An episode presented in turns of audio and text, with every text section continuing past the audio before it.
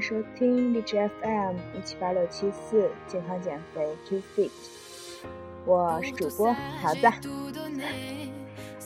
好啦，上面说，呃，会过一段时间再来更新节目，然后大家终于都等到这时候了，对不对？我觉得上期节目，哎呀，因为标题起的很好，所以收听量也特别大，然后感谢大家的支持哦，我会继续努力的。本期节目的歌单呢，都是可以在旅行的过程中听的，非常让人感觉轻松愉悦的音乐。然后就让我们放着这种轻松愉悦的音乐，开启我们今天的节目喽。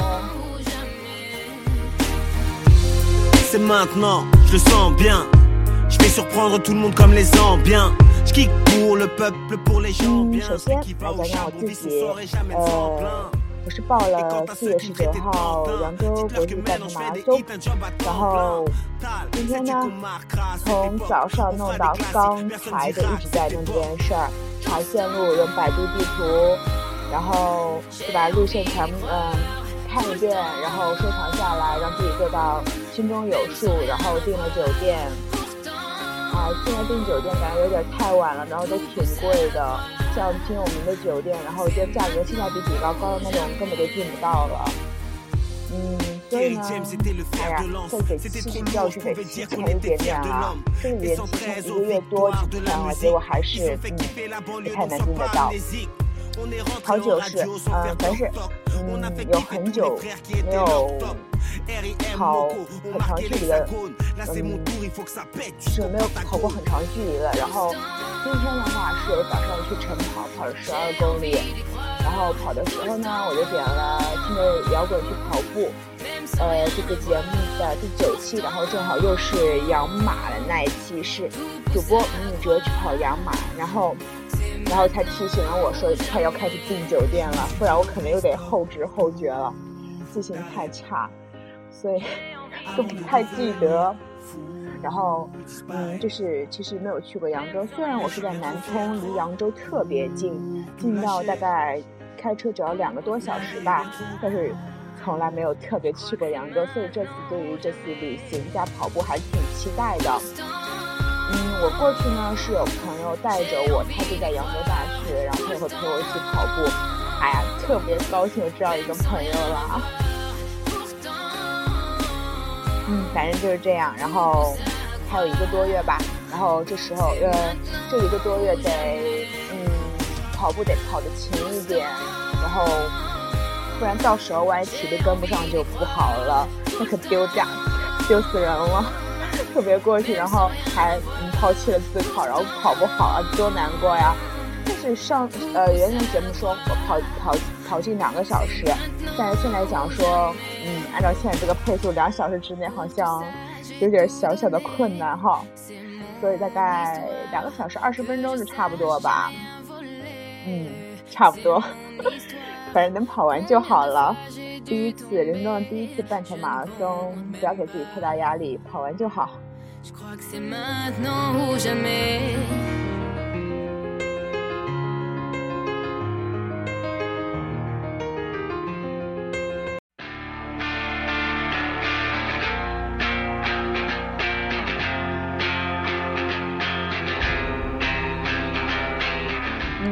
要特别感谢林宇哲，因为我有我有加他微信啊，然后所以我就问他很多问题什么的，然后让他传授我点经验，然后他也是特别耐心，然后从早上开始就一直缠着他，然后我们就喜欢互发表情，然后发语音、发文字什么的。其实大家听他的节目，可能觉得他是个比较嗯比较正直。且古板的人，实际上他也挺逗的。觉得认识一个嗯很专业的主播，还是一种不错的体验。嗯，很好，就是那种嗯，对，特别感谢米宇哲啦。刚跟你说我去更新节目了，其实我是真的来更新节目了。你说你很期待我更新节目，对不对？好啦，你现在在听啦。so so so so so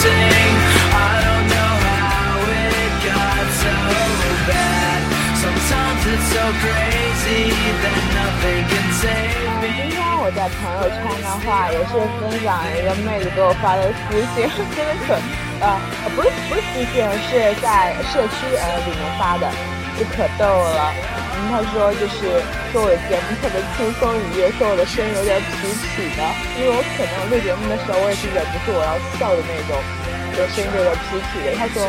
呃，除了呃健身的时候听，呃还可以在扫地的时候听，然后回复的时候我回复了个拖地也可以听，我也觉得我也挺逗的。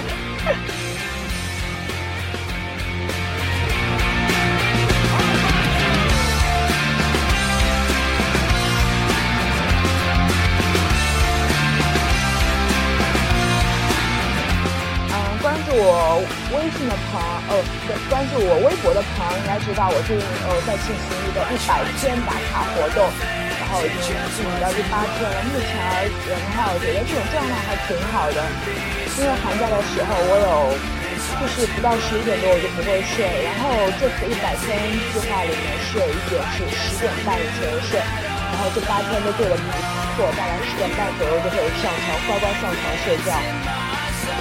所以感觉给自己定一个计划还是相当可行的。如果不定计划的话，可能自己就会有拖延啊什么的。定了计划就会好很多。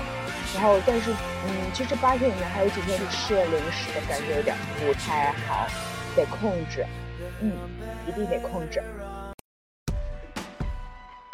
嗯，今天呢，我在微博发了几个，呃，有几个分享，大家可以看一下，关于跑步如何跑。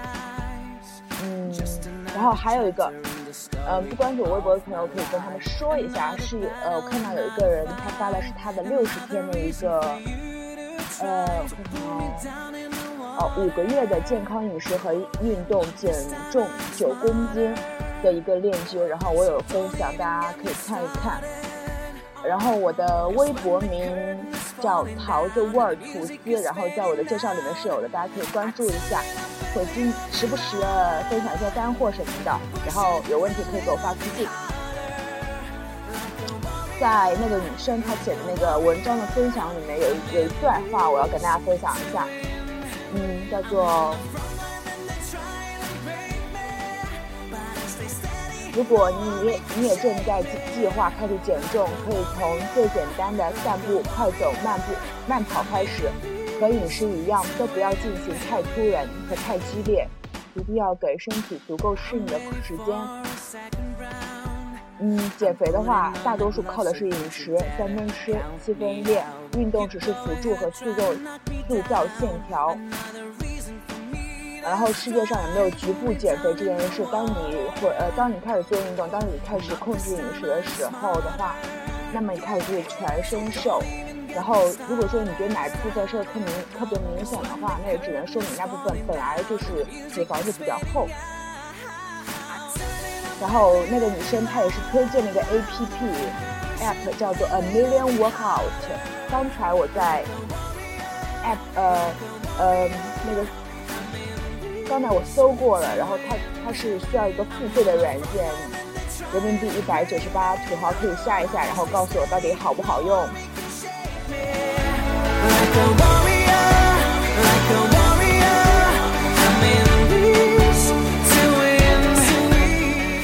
嗯，还有我今天分享了一个，嗯，是一个叫做巫婆大大，嗯的一个。他是一个开淘宝店的一个店主，然后我没有从他店里买过东西，从在今天之前是没有买过，然后今天是买了，因为我看他写的文章都都写的特别好，也不是减肥，是他的一个游记，我觉得他活得特别真实。然后我觉得，嗯，我们现在努力，一是为了身体健康。就是，嗯，听我电台的熟悉我的朋友知道，我是一个挺正能量的女孩，不仅是健身，然后在各方面也会有很多爱好嘛，对不对？然后我们为什么努力呢？就是想不想做人群中那一抓一大把的人，我们需要特立独行一些。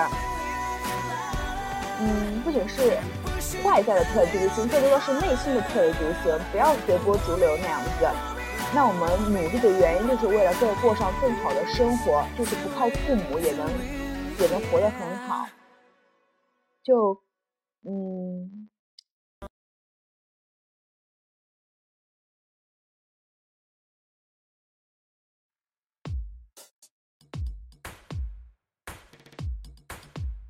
就看了这个三金冠巫婆大大的美美肤沙龙它的微博是叫这个名字啦然后他写的游记，我就觉得说，其实生活你可以过得很好的，就是但是你需要努力嘛，对吧？不努力什么都没有。如果你天天都混日子的话，那么你的生活一辈子也只能那样了。想要过得很好更好，那我们就只有努力。嗯，最近的话，我我运动啊，来，我们来回到我们运动的这个话题。运动的话，我是看到有一个，呃，钉钉暴走的钉钉，他分享了一个是维密大师的一个缩腰大法，我正在尝试中，真的好累啊。嗯，然后这个维密大师大家可以关注一下，他的缩腰大法感觉还是挺不错的啦。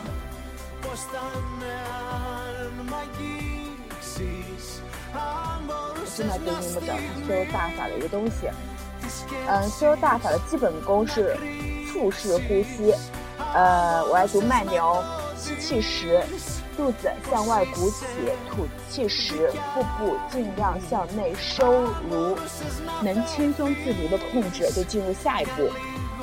下一步是缩腰大法，初级是跪姿完全收腹三组，像吹蜡烛那样吐气。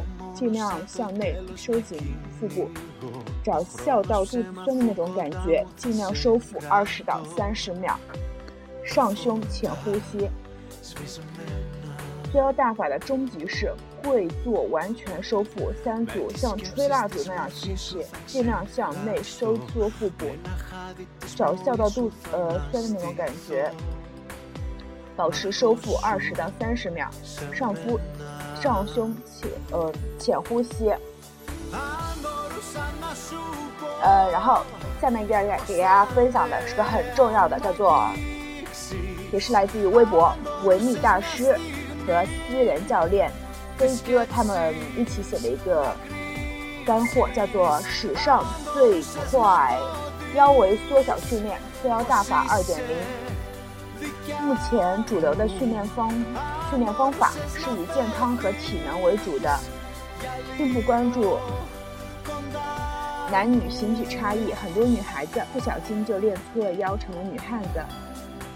这些训练做的越多，腰越粗。功能性训练和 CrossFit，腹肌撕裂者练粗的已经在枯竭。这玩意儿对女性的形体几乎有利无有弊无利。如果喜欢腰细的，就没事。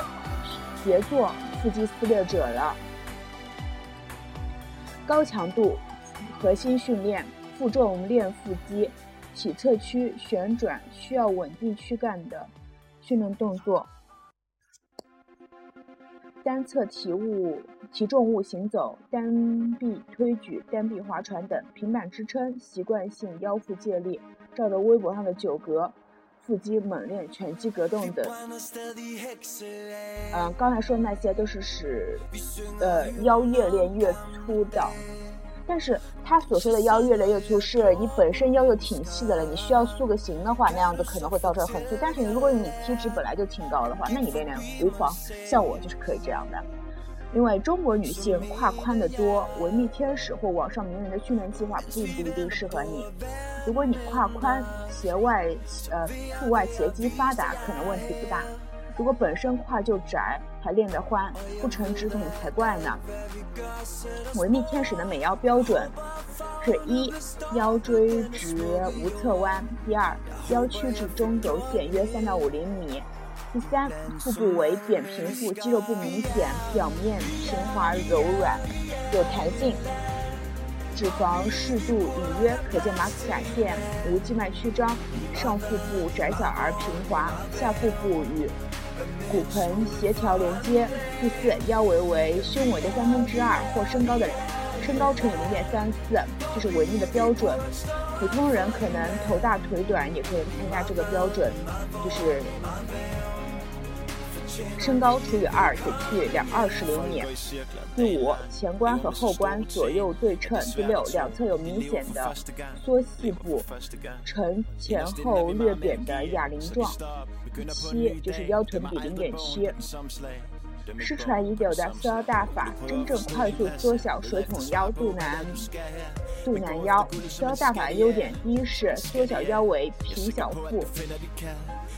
缩细腰两侧凹槽。第二，促进肠道蠕动。第三，在脂肪较少的前提下，快速练出马甲线。第四，史上最快一天见效，一周效果效果显著。第五，经常练缩腰大法做腰粗的训练，也不容易腰粗。天哪，怎么感觉有点我在打广告的感觉？但实际上并没有哦。然后，想练那种 GF 图的话，可以见他们的微博。来说常见问题，是否没事了想到了就可以练呢？答：平时空了就可以抽出两到三分钟来认真的练，但不要吃饭、走路、睡觉都练着。嗯。第二，我平时就有吸收的肌肤的习惯，还用不用练？答：可以练走路和跑步的区别。嗯。第三，完全收腹时一呼吸就弹出来了。答：一开始可以定期不呼吸，习惯那种感觉，在。慢慢的尝试上胸浅呼吸。嗯，第四，脂肪是否可脂肪很多可否练？答：也能缩小腰围，但无法减少脂肪，建议配合减脂一起进行。第五，我的腰就是练粗了怎么办？答：停止粗腰的训练动作，练习缩腰大法，直到腰明显变细。第六，缩腰大法可以练出马甲线呢？答：脂肪如果不多，很快应该出效果的。第七，练了腰缩大法后，肠胃变通畅啦？答：是的，大法能够促进肠道蠕动。第九，也是女生很关注的一个，叫做姨妈期间是否可以练习呢？答：不可以哟，每个人都需要休息的时间，我们就每个月给自己一点休息的时间就好啦。然后刚刚分享的是来自于维密大师的一个缩腰大法。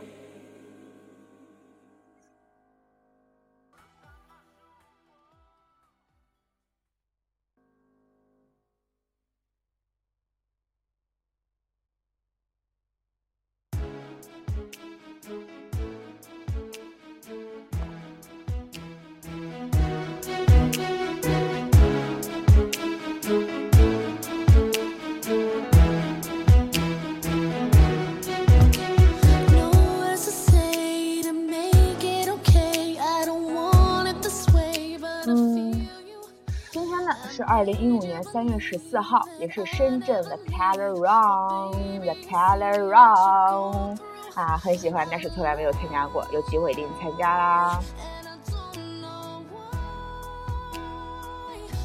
我觉得跑步是个挺好的事情。当你跑步的时候，你可以想很多事情。原来节目也说过，嗯，跑步的话会在。喧嚣的生活中留出那一点点自己的时间，然后来做自己想要做的事情，这是个很好的事情。所以都建议大家去跑步，但是有雾霾的话就不要跑了，因为身体更重要。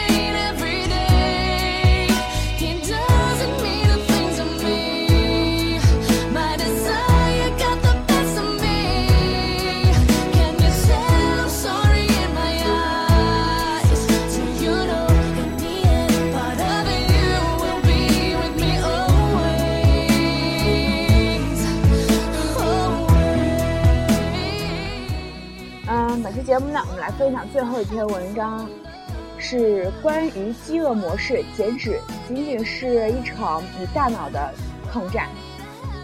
因为我觉得说了很多三分吃七分练，不对，三分练七分吃，你看都被我搞糊了。是吃比练更重要，那我们就要更多的了解吃，对不对？然后是来自于《This Time》睿智时代的一篇文章。减脂仅仅是一场与大脑的抗战。有多少人想尽办法减掉身上的游泳圈，却最终发现无能为力而放弃？别急，这可能是因为你的大脑欺骗了你。减重常常被让被当做一件可以强身健体、提高颜值、放松心情的积极活动，但值得注意的是，你的大脑不这么认为。会为你担心你是否吃饱，确定你还活着。当你减掉很多体重的时候，身体会自动减少你燃烧的卡路里来储存能量，这会让你感到饥饿、感到懒惰，从而停止减重。这种现象就叫做饥饿模式。饥饿模式的意义。让人们说起饥饿模式的时候，常常是指身体对长期卡路里约束的自然反应。它发生在通过减少热量支出来减少热量摄入的时候，试图维持身体热量平衡而防止饥饿产生。热量的摄入与消耗，肥胖的原因归结到过量的能量蓄积。如果进入脂肪。组织的热量多于离开的话，我们就会增肥；如果离开脂肪组织的热量多于进入的话，我们就会减重。这是不可否认的事实。有些人以很大的热量吃起来减肥，但通常身体不会让你达到一个满意的效果，反而会进入饥饿状态，接着你反弹了。饥饿模式便意味着你在降低热量摄入时，由于身体的保护机制，身体会变得倾向于在任何情况下消耗更少的热量，从而更难降低体重。你的代谢热量消耗会随之改变。你每天的卡路里消耗可以分为四个部分：一、基础代谢，身体用作维持重要功能的热量，如呼吸、心跳、大脑；第二，食物热效应。消化食物所燃耗的热量通常为热量摄入的百分之十。第三，运动热效应就是运动所燃烧的热量。第四就是非活动、非运动活动，比如说你改变姿势、焦虑的时候燃烧的热量。当你的体重在减少时，上述几点都会随之减少，带来的后果就是你的代谢显著降低。什么影响了你的减脂呢？研究指出，对热量的约束会减少热量消耗。举个例子，如果你减掉了二十三千克，你的身体每天就会少燃烧大约二百九十卡路里。这减好的热量支出远远超过了你预测的体重变化，这是影响减重的原因之一。第二个原因是肌肉量的减少。肌肉是身体燃烧热量的重要物质基础，身体在热量降低的情况下。还是做着相同的功，最终导致的就是代谢下降。如何避免代谢下降呢？第一就是力量训练，这可以说是最有效的方法了。在 f i t t i m e r 要记住了，自重训练的效果不会特别的棒。研究表明，阻力训练会让你的饮食控制变得更有效，而力量训练也会让你的肌肉增长，从而提高基础代谢。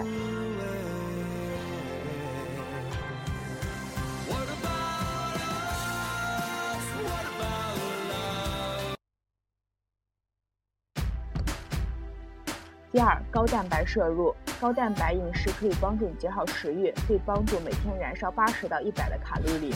同时，它也会帮助你跟晚上的零食们说拜拜。更重要的是，蛋白质是肌肉生长的重要物质基础。第三，欺骗餐。有些人在每周的饮食控制都会给自己安排两到三顿的 cheat meal，然后第二天会恢复饮食。在热量摄入骤然增长的时候。身体内的激素水平就会有所变化，你的代谢就会提升，从而帮助减脂。注意，欺骗日是不可取的，但欺骗餐确实是必要的。每周欺骗餐的顿数等于每周损餐数乘以百分之十。嗯，然后是减脂平台期，平台期的原因会有很多。当人们刚开始减脂的时候，他们的进食会多，会很快，但几周或几个月后，进食。进度，进度啊，会停滞不前。在这个时候，不要失望，平台期是有救的。呃，下节下呃下一期节目，我们来讲一讲六招成功进阶突破平台期。Inside,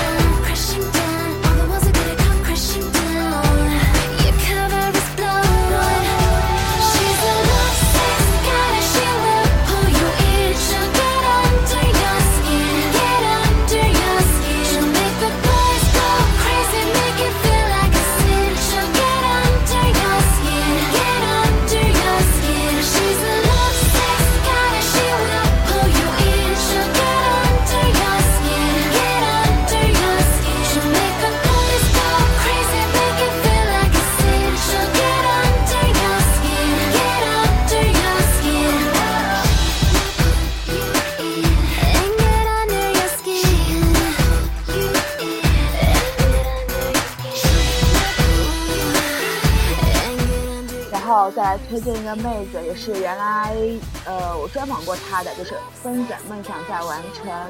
当没有动力的时候，会去翻她的微博，她每天都会打卡，然后她会分享一些正能量的东西，然后所以大家也可以关注她啦。她的微博叫做疯子梦想在完成。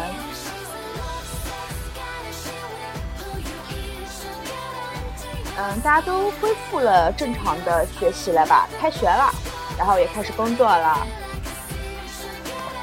嗯，其实我觉得上周的话完全不够好，前三天在军训，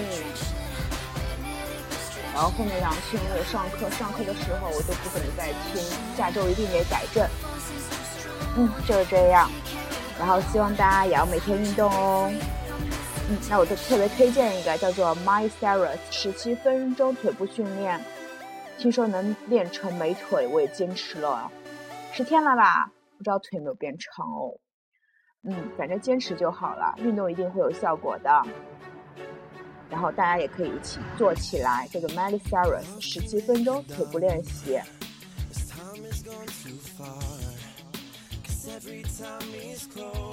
嗯，然后嗯，还有一点得嘱咐大家的。